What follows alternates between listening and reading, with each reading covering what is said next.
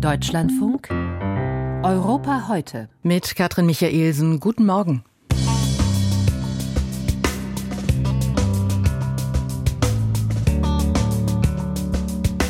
Stanislav Assejew hat viel Schlechtes erlebt als politischer Gefangener und er schreibt und spricht darüber, was es bedeutet, in russischer Gefangenschaft zu sein und was Folter anrichtet. Mein Raum war ungefähr zwei mal fünf Meter groß, sehr kalt, sehr dunkel, sehr feucht.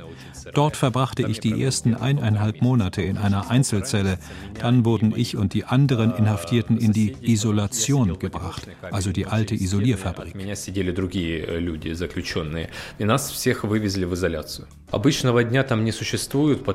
Einen normalen Tag gibt es da nicht, weil sich alles innerhalb von Stunden ändern kann. Jeder neue Tag ist anders. Man sollte glauben, dass alles gleich ist.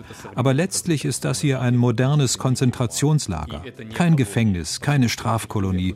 Der ukrainische Journalist und Schriftsteller Stanislav Asejew im Gespräch in dieser Ausgabe von Europa heute in der wir auch darauf blicken wollen, ob und wie sich Polens internationale Rolle an der Seite der Ukraine verändert hat.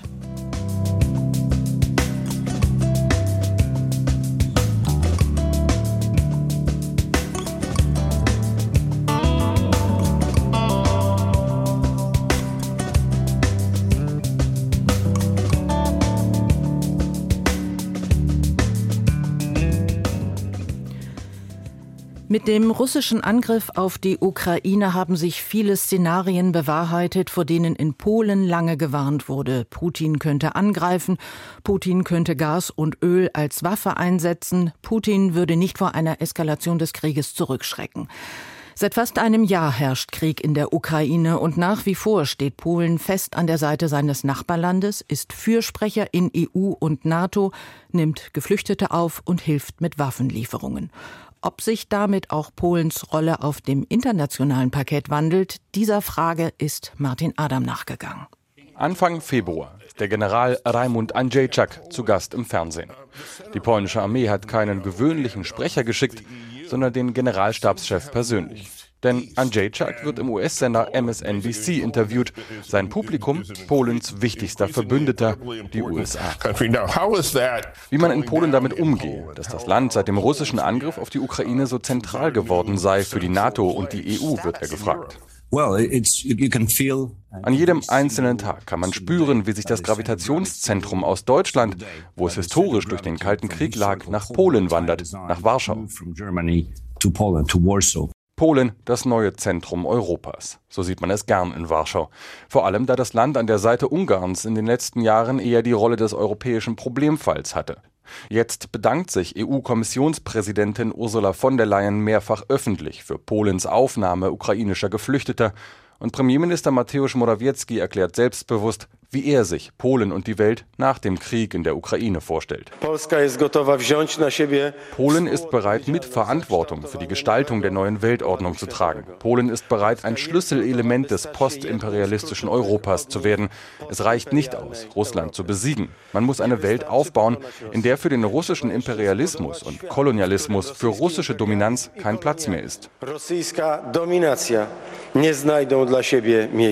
Und dieses Selbstbewusstsein hat Substanz. In der polnischen Gesellschaft ist das Bewusstsein tief verankert, dass man in Berlin und Paris lange nicht hören wollte, was in Warschau gedacht und gefürchtet wurde, wenn vor russischer Aggression oder den Nord Stream Pipelines gewarnt wurde. Polen hat derweil massiv in die eigene Rüstung investiert, versteht die USA als einzigen wirklich verlässlichen Partner und sich selbst gemeinsam mit den baltischen Staaten als Bollwerk an der NATO-Ostflanke.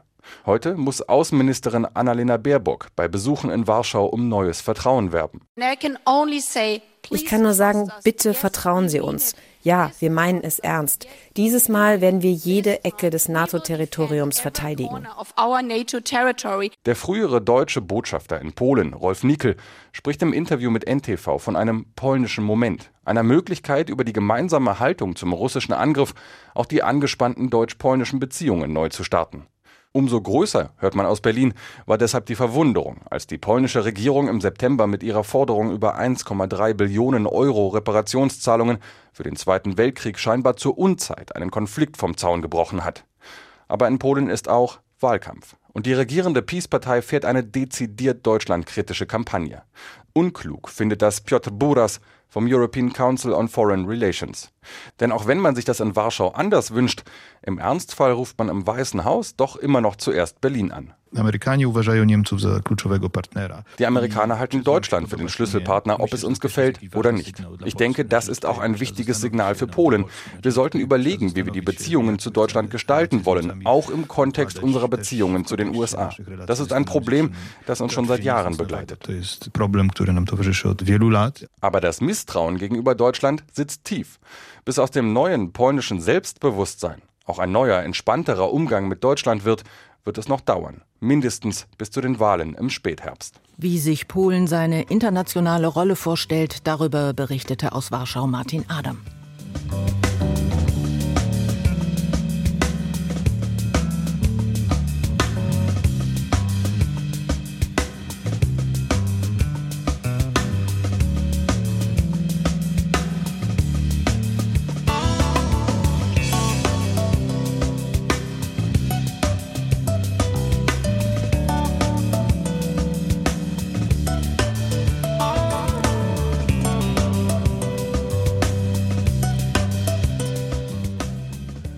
Seit 2014 steht die ukrainische Stadt Donetsk nicht mehr unter Kontrolle der ukrainischen Regierung. Damals eroberten von Russland unterstützte sogenannte Separatisten Donetsk mit Folgen für die Bewohner. Die neuen Machthaber errichteten ein Regime, das von Willkür, Gewalt und Rechtlosigkeit geprägt war. Stanislav Asejew lebte zu der Zeit in Donetsk und hat in vielen Berichten für lokale und internationale Medien den Alltag unter den neuen Machthabern beschrieben. Er nutzte dafür ein Pseudonym, geschützt hat ihn das aber nicht. 2017 wurde er festgenommen und für zwei Jahre inhaftiert, unter anderem in einer alten Fabrik für Isolationsmaterialien mitten in Donetsk. Wie viele andere wurde Stanislav Asejew gefoltert und misshandelt. 2019 kam er frei im Rahmen eines Gefangenenaustausches und wohl auch, weil es international viel Unterstützung für ihn gab. Über die Zeit seiner Gefangenschaft hat er ein Buch geschrieben. Auf Veranstaltungen spricht der 33-Jährige über das Leben unter russischer Besatzung und über den Krieg in der Ukraine, zuletzt auch in Köln. Frederik Rother hat ihn dort getroffen und ihn für Europa heute interviewen können. Herr Aseev, bald jährt sich die russische Invasion in der Ukraine zum ersten Mal. Am 24. Februar ist das. Wie schauen Sie auf das vergangene Jahr? Ну, с одной стороны, я понимаю, что годовщина, год войны полномасштабной, означает, что Путин полностью, план Путина полностью провалился. Einerseits bedeutet der Jahrestag der groß angelegten Invasion, dass Putins Plan ganz gescheitert ist. Er konnte sich nicht vorstellen, dass er sich nach einem Jahr noch immer mit der Eroberung des Donbass rumschlagen muss, nachdem er das Kiewer Gebiet verloren hat, das Gebiet Sumi im Norden, Kharkiv und Cherson. Andererseits ist die Situation für uns ein großes Minus, denn der Krieg wird jahrelang weitergehen, mit der Intensität, die es aktuell gibt.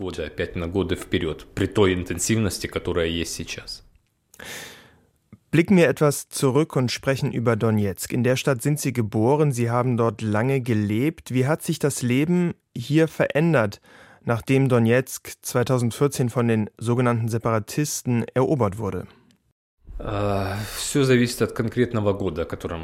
Das hängt alles vom jeweiligen Jahr ab.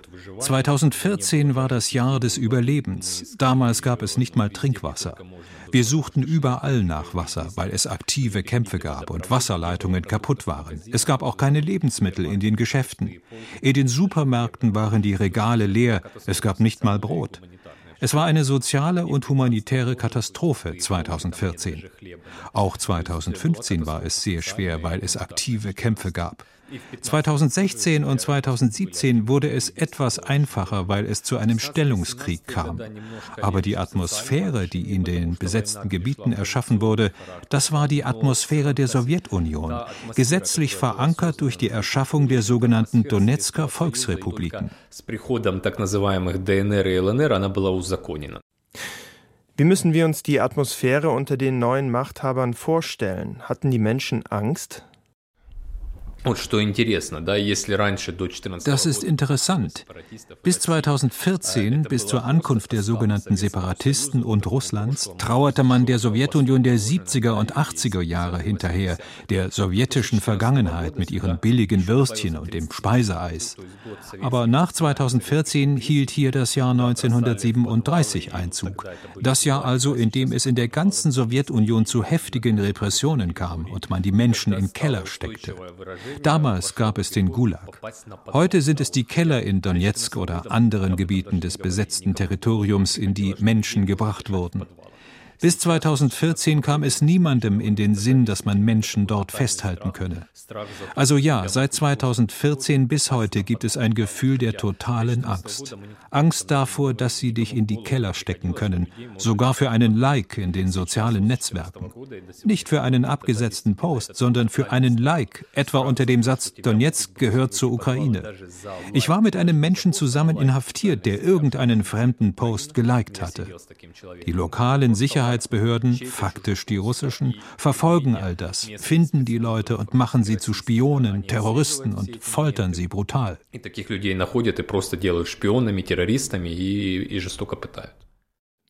Offenbar waren ihre Artikel aus dem besetzten Donetsk den Machthabern ein Dorn im Auge. Sie selbst wurden ja dann im Sommer 2017 von den Besatzern verhaftet und später der Spionage verdächtigt.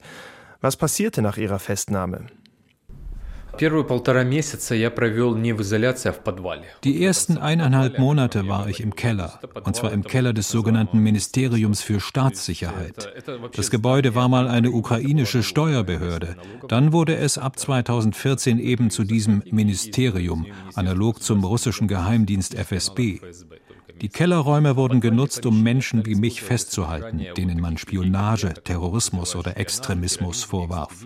Mein Raum war ungefähr zwei mal fünf Meter groß, sehr kalt, sehr dunkel, sehr feucht. Dort verbrachte ich die ersten eineinhalb Monate in einer Einzelzelle.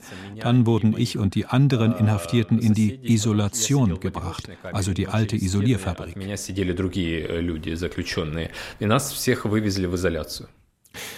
In der Isolation saßen Sie circa zwei Jahre. Wie müssen wir uns das Leben dort, den Alltag vorstellen?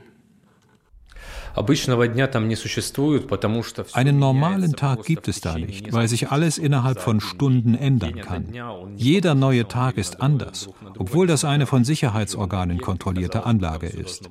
Man sollte glauben, dass alles gleich ist, aber letztlich ist das hier ein modernes Konzentrationslager. Kein Gefängnis, keine Strafkolonie, weil es das Gelände einer früheren Fabrik für Isoliermaterial ist. In der Isolation war ich nicht in einer Einzelzelle, wir waren zehn Leute und es gab ein sehr strenges Regime. Das heißt, man durfte die Zelle nicht ohne Sack oder Tüte auf dem Kopf verlassen. Wenn die Tür zur Zelle geöffnet wurde, mussten alle Häftlinge einen Sack über den Kopf ziehen, die Hände hinter dem Rücken halten und mit dem Gesicht zur Wand stehen, bis die Tür wieder zu war. Sich tagsüber hinlegen oder sogar schlafen war verboten. Nur auf seiner Pritsche konnte man sitzen. Rund um die Uhr gab es Videoüberwachung. Rund um die Uhr leuchtete das Licht nicht. Auch tagsüber durfte man das nicht ausmachen. Und natürlich gab es tagsüber und vor allem nachts ständig Prügel, Demütigungen und Folter mit Stromschlägen bei denen, die frisch hergebracht wurden.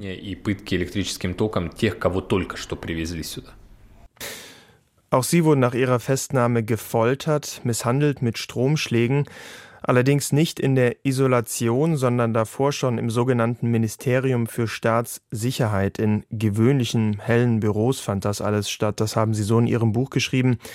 Wie haben Sie auf diese Folterungen und Misshandlungen reagiert?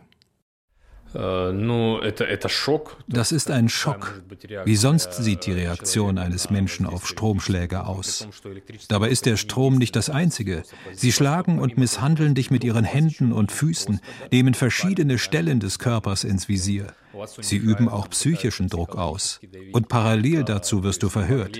Das heißt, sie fragen dich etwas über irgendwelche Geheimdienste, über irgendwelche Verbindungen, von denen du keine Ahnung hast. Und wenn du dann doch drüber redest, kommen wieder die Stromstöße. Diese ganze Stunde war eine Stunde des Schocks und des Schreckens. Letztlich eine normale und gewöhnliche Reaktion auf solche Aktionen. Hatten Sie auch Angst um Ihr Leben? Interessant ist, dass man keine Angst bekommt, weil die Ereignisse so intensiv sind, man auf die nicht vorbereitet ist. Du befindest dich in einem Zustand des Schocks und des Adrenalins. Der Organismus nimmt alle Kräfte zusammen, um Antworten auf die gestellten Fragen zu geben, egal wie absurd diese sind.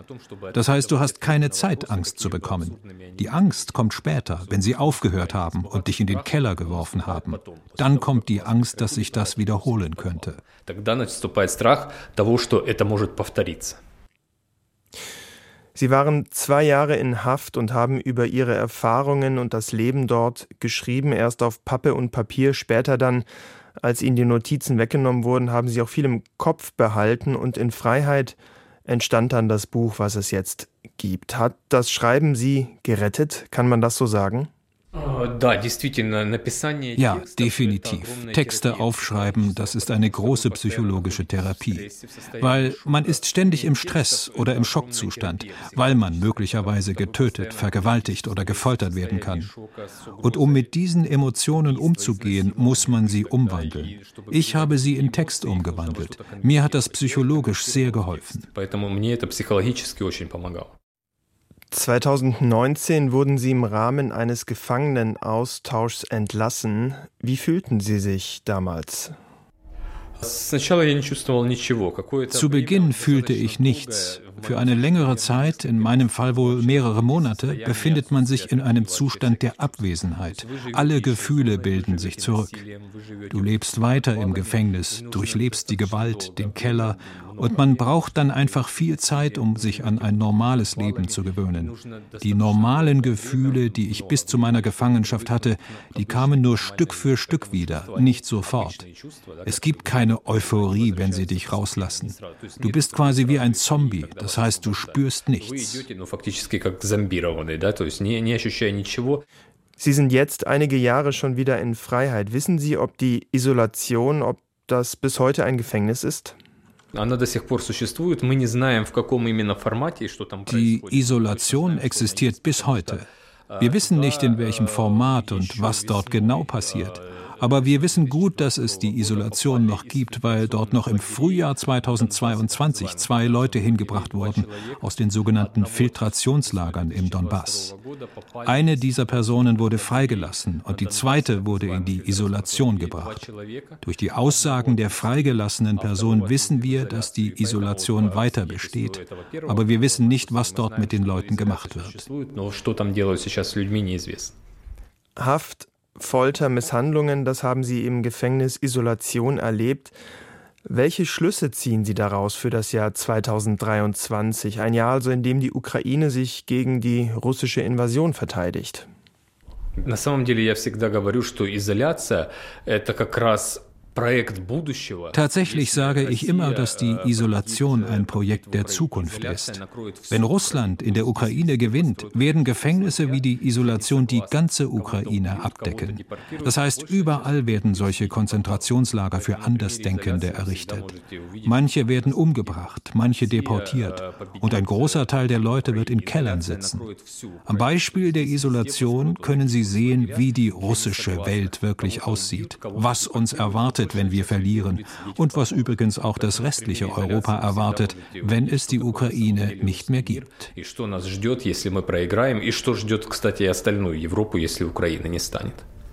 Der ukrainische Journalist und Schriftsteller Stanislav Asejew war das im Gespräch mit meinem Kollegen Frederik Rother.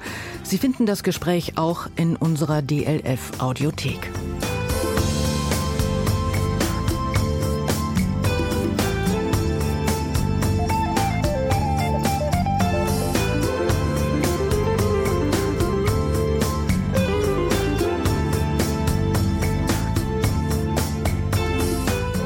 Und damit geht diese Ausgabe von Europa heute zu Ende. Im Namen des gesamten Teams danke ich fürs Zuhören. Ihre Katrin Michaelsen.